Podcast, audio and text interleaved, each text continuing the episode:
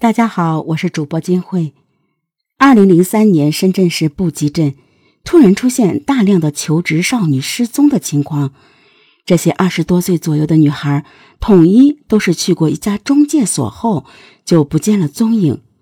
社会上传闻，她们被黑社会拐卖到了香港，强制进行卖淫。不过呢，让所有人没有想到的是。这些失踪的少女都被残害碎尸，甚至被剥下了脸皮。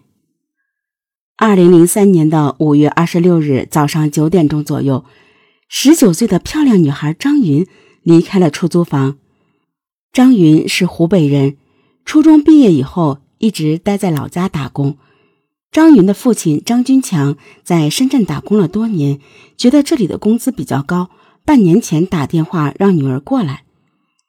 布吉镇是紧靠香港的工业区，有大量的工厂和公司。三十平方公里的布吉镇，常住人口高达一百多万人，是深圳治安最差的几个地区之一。二零零三年的前后，这里发生了盗窃、抢劫、诈骗、飞车抢夺等等。深圳当地也流传一句话：“英雄难过梅林关，好汉难过布吉关。”平时，张军强不希望女儿独自一个人出门。十九岁的少女亭亭玉立，并且出门当天更是打扮的可爱漂亮。但是今天，女儿张云约上了五六个女性朋友去面试工作，父亲也不好再说什么，只能告诉女儿注意安全。但是等到了中午，张云还没有回来吃午饭，也没有消息，父亲打去电话还是关机。张军强觉得内心非常的慌乱。女儿临走时告诉父亲，她要去一家名叫森永职业介绍所。这家职业介绍所是在当地最大的中介，负责人还是镇长的亲戚，应该不会有事儿。父亲一遍又一遍的安慰自己。又过了一会儿，张军强越想越不对劲儿，大白天的，女儿为何关机？他急忙给女儿一起出去的朋友打电话，得到的回答让张军强瞬间心凉半截。原来女儿与朋友在九点四十分到达中介所后就分开了，各自去找工作。然后张云这期间告诉朋友们，有一家公司适合他，他去面试，最多一个小时回来。但是一个小时后也没有回来。以为张云自己先回家了，他们也就离开了。发现女儿失踪的张军强立马赶到了森永职业介绍所，这里一共是三层楼。张军强开始打听女儿的下落，一直折腾到晚上六点多，一无所获。无奈之下，只好报警。警方赶来后，与中介所的人员交流，发现这里有很多公司都不需要登记，交点钱就可以来招聘。以至于这些公司的资质都很难去认定。张军强听到这，心里更慌了，心中不好的预感在无限的放大。张军强随后辞掉了工作，每天都在这里寻找女儿的下落。让张军强震惊的是，没多久他就遇到了同样的人。八月二十九日，张军强发现直介所门口有一个小伙在痛哭。张军强顿时感觉到情况不好，上去一问，果然又有人失踪了。男青年叫杨明辉，带着二十岁的妹妹杨敏在深圳打工。最后，妹妹杨敏从工厂离职，一直在找工作。二十七日当晚，妹妹杨敏告诉哥哥，孙勇职业介绍所有一家惠德利的电子工厂招聘了他，让他明天就去上班。兄妹二人不住在布吉镇。第二天一早，杨明辉将妹妹送上了公交车，还塞给妹妹四百块钱。没想到第二天，杨明辉就联系不上妹妹，他急得坐立不安。当天中午就一路打听，跑到了惠德利电子工厂。面对杨明辉的询问，厂里的老板一脸茫然。老板说，他从来没有在一个森永职业介绍所里搞过招聘。杨明辉急了。他立即跑到这家中介所来找人，后者根本不承认见过杨敏。这二人便组成了寻亲组，拿出了所有的积蓄，在中介所附近开始张贴悬赏启事。可令他们继续震惊的事情接二连三的发生。九月八日，二十一岁的女孩琼琼在中介所失踪。琼琼是广东清远人，长得漂亮可人。上午八点，琼琼在姨妈家吃过早饭后，去这家中介所找工作，随后失踪。没过多久，九月十六日，湖南岳阳少女芳芳失踪。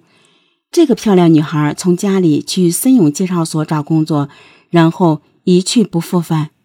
几天后，女孩敏敏也失踪了。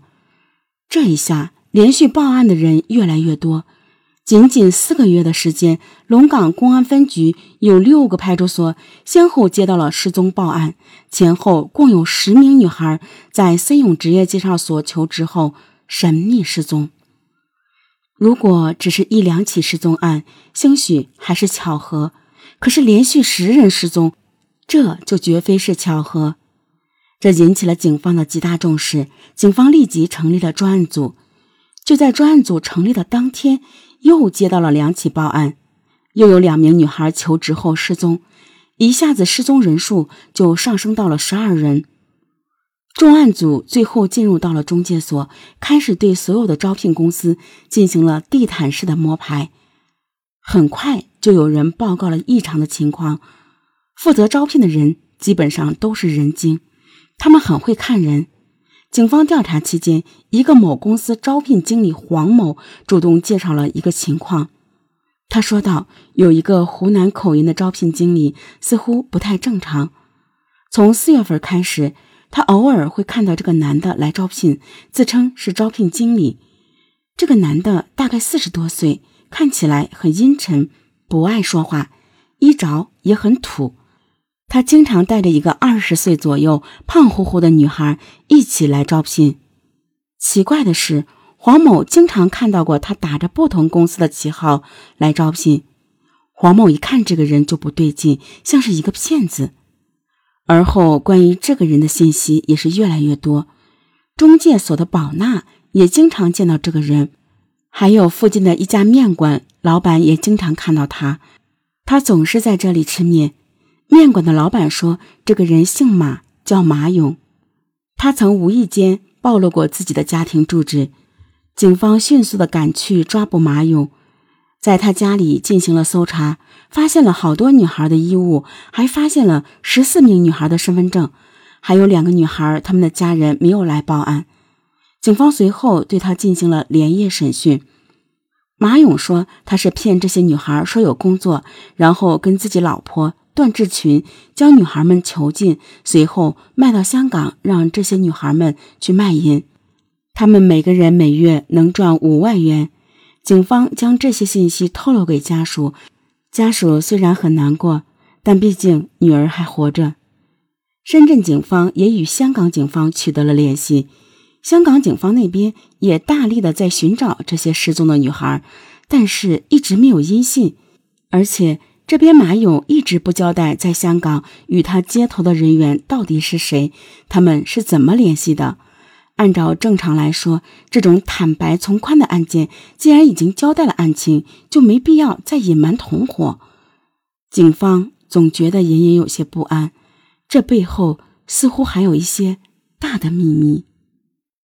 随后，警方问马勇：“你的老婆段志群在哪里？”马勇交代了自己老婆的事情。段志群是四川省蓬溪县的农民，只有小学文化。十七岁的时候，段志群被人拐卖到了深圳，嫁给了一个四十七岁的农民。一年后，便认识了住在附近的马勇。马勇的文化程度算是比较高的了，在八十年代，他也是一个专科生，而且对段志群也非常的好。两个人私下交往了两年。随后抛弃了自己的老头丈夫，和马勇私奔了。警方在职介所反复的排查，马勇觉得风声不对，不敢再去职介所骗人。他让段志群先回老家避避风头，过一个月以后再回来。民警得到这个消息后，立即联络了四川省公安厅。二零零三年十月二十三日，将段志群在农村的老家抓获。让警方极其震惊的是，二十岁的段志群见到警察就吓得瑟瑟发抖，他根本没有反抗，迅速交代了一切。段志群告诉警方，十四名女孩根本就没有被拐卖，全部被他和马勇联手虐杀了。他们还将十四名女孩剥下脸皮，随后碎尸。丢弃在布吉镇一个批发家禽的市场附近的草丛中以及河流中。段志群承认，其中五起杀人案他都参与了。他交代，他在三月份和马勇私奔，四月份马勇就强迫他和他一起去骗。马勇说，一个男人不容易将女孩骗走，必须要有一个女人参与。他们将女孩从中介所骗到了他们家，说是先看看资料。进了家门以后，趁着女孩低头看资料的时候，马勇突然从背后袭击，勒住他们的脖颈，将他们勒死。有时候女孩挣扎太激烈，他就会上前帮忙。杀人后，马勇说要碎尸，不然不好弃尸。碎尸前，他将女孩的脸皮用剪刀全部剥下，还切成了几十块扔掉。